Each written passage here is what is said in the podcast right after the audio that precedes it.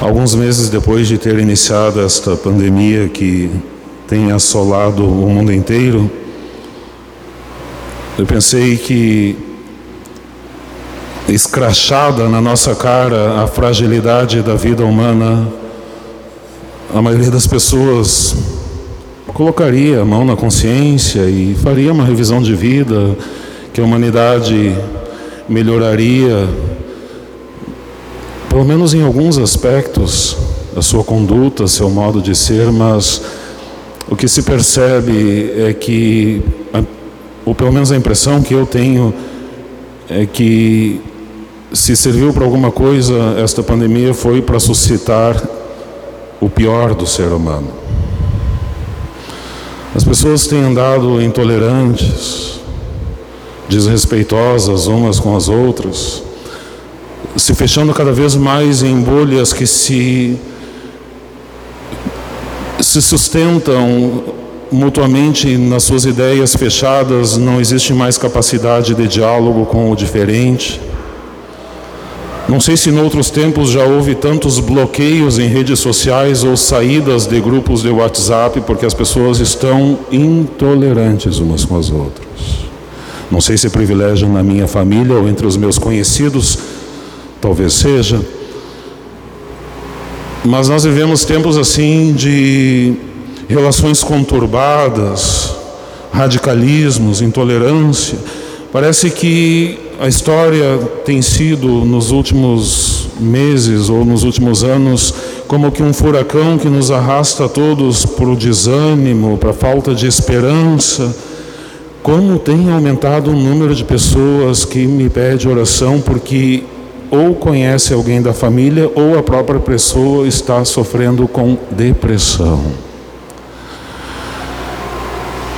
E aí viemos para a missa e o profeta Sofonias nos pede: Rejubila, filha de Sião, solta gritos de alegria, povo de Israel. O salmista nos pede exultai cantando alegres habitantes de Sião. E São Paulo na carta aos Filipenses e a nós hoje, alegrai-vos. Que motivos temos? Sejamos honestos, que motivos temos para nos alegrar, para nos encher de júbilo? Não teremos antes motivos para pranto e lamentações? Pois bem, os próprios autores sagrados nos dizem os motivos pelos quais devemos rejubilar, alegrar-nos e exultar cantando alegres. Sofonias nos dá o motivo: o Senhor teu Deus está no meio de ti. Salmista nos dá o motivo de exultarmos e cantarmos alegres. É grande em vosso meio o Deus Santo de Israel. E São Paulo nos dá o motivo pelo qual devemos alegrar-nos. O Senhor está próximo, é uma constante. O motivo que nos traz alegria à alma é sempre o mesmo: a proximidade do Senhor. Porque quando o Senhor está próximo, pode o mundo estar desabando ao nosso redor, mas a alegria cristã permanece. O problema está em que às vezes confundimos alegria com contenteza, estar sempre sorrindo, feito uma hiena desvairada que dá risada de tudo e de todos a todo instante. Não. Alegria cristã é aquela serenidade, aquela paz que é própria de quem tem Deus consigo, que levou São Paulo a se perguntar: quem será contra nós? Nem a espada, nem fome, nem a morte. Nada pode nos roubar a alegria se tivermos Deus conosco. Então, por que é que tantas vezes conhecemos alguém ou somos nós mesmos a sentir tristeza na alma? Quem de nós não acorda algum dia ou passa por uma fase na sua vida em que sente uma profunda tristeza na alma? Dos dois, um deve ser o motivo. Ou não tomamos consciência da proximidade de Deus em nossa vida e pode acontecer que Ele esteja diante de nós e não nos demos conta disso. Aconteceu com São Pedro. Que quando o Senhor veio ao seu encontro sobre as águas, pediu: permite, permite, Senhor, que eu vá até ti andando sobre as águas. E o Senhor disse: Vem. E enquanto ele estava com os olhos fitos no Senhor, não afundou, pois foi desviar o olhar do Senhor, colocar a atenção mais no vento e nas ondas mesmo estando o Senhor diante dos seus olhos, mas não era mais o seu foco, não estava mais nele a sua atenção, começou a afundar. Isso pode acontecer conosco. Não percebermos a proximidade do Senhor e colocarmos mais atenção nos ventos e nas tempestades, em toda essa loucura que está o mundo. E a alegria é nos roubada do coração e afundamos. Ou porque perdemos a comunhão com o Senhor. O pecado. O demônio é tão encardido, tão desgraçado, que na sua propaganda sempre nos apresenta alguma alternativa que parece que nos vai dar mais alegria ao coração do que Deus tem para oferecer. Como nós somos idiotas, tantas vezes mordemos a isca. E aí temos aquele momento fugaz de prazer, aquele momento fugaz de êxtase, aquele momento fugaz de alienação dessa loucura toda que é o mundo, mas o que vem logo em seguida desses momentos tão fugazes? Frustração. O Padre Zezinho, para mim um homem muito sábio, numa das suas canções dizia: se referindo a esta realidade. Laranja lima também é doce no momento, mas logo após tem gosto amargo, até demais. Pecado é assim. Pode parecer doce no momento, mas depois vem a, o amargor, a frustração, a tristeza, o que devemos fazer então? Porque creio que se num domingo destes, um sol maravilhoso destes, ao invés de estarmos tomando chimarrão à beira do Guaíba, contemplando o belo pôr do sol que esta cidade oferece, estamos aqui nesta igreja passando calor, creio que seja porque, pelo mínimo, queremos ter alegria no coração. O que devemos fazer? Essa pergunta aparece três vezes no Evangelho de hoje. O que devemos fazer? Perguntam as multidões a João Batista.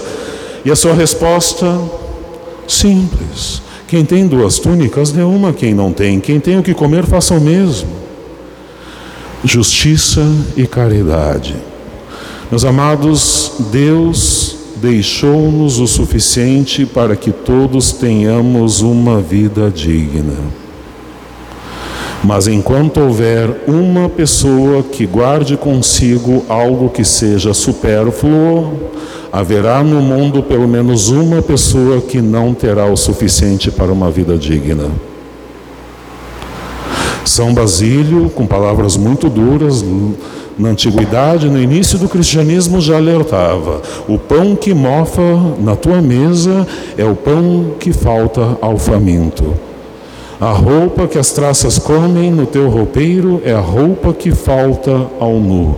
O sapato que apodrece na tua casa é o sapato que falta ao descalço. E o dinheiro que enferruja no teu alforge é o que falta ao quem não tem o necessário. Justiça e caridade. Repartir o que temos de sobra não precisa nem fazer com que nos falte alguma coisa, mas repartir do pouco que temos. E a experiência nos mostra que quem reparte sente alegria no coração. Quem nunca vivenciou a alegria de poder ajudar, ajudar alguém que passa necessidade? E às vezes nem vai se tratar de questões materiais, às vezes se tratará de dar do seu tempo, da sua atenção, da sua experiência de vida, saber escutar, oferecer um ombro amigo na hora da dor, às vezes a simples presença silenciosa num momento de luto mas presença, estar lá. O que devemos fazer? perguntavam os cobradores de impostos. Não cobrem além do que é justo. Honestidade profissional. Fazer bem aquilo que se espera que façamos. Cumprimento honesto do dever. O que devemos fazer? perguntavam os soldados. Não usem de força abusiva, sejais verazes, não queiram extorquir dinheiro das pessoas. Respeito em relação ao próximo. E aí, meus amados, chama atenção que em nenhum dos casos, nas três vezes que são feitas as perguntas a João Batista o que devemos fazer, em nenhum dos casos ele manda rezar mais, em nenhum dos casos ele manda ir lá no templo oferecer um sacrifício, e nem aos publicanos que eram pagãos, ele manda que se convertessem e se tornassem judeus e se deixassem circuncidar. Chama atenção isto, porque João Batista tem bem claro que toda dimensão religiosa não é fim em si mesma, é meio. Necessário, não me entendam mal, necessário para que possamos aurir da graça de Deus, deixar-nos instruir pela Sua palavra, mas não é fim em si mesmo. É um meio para que tenhamos a força e a graça necessária para que atinjamos o fim. E que fim é este? A prática do amor ao próximo, o bem, a caridade, a justiça e tantas outras virtudes. Porque, ao fim e ao cabo, são estes os critérios do juízo e não estes. São Mateus deixa bem claro que no dia do juízo o Senhor não disse: Teve missa e tu não foste, era hora do terço e tu não rezaste.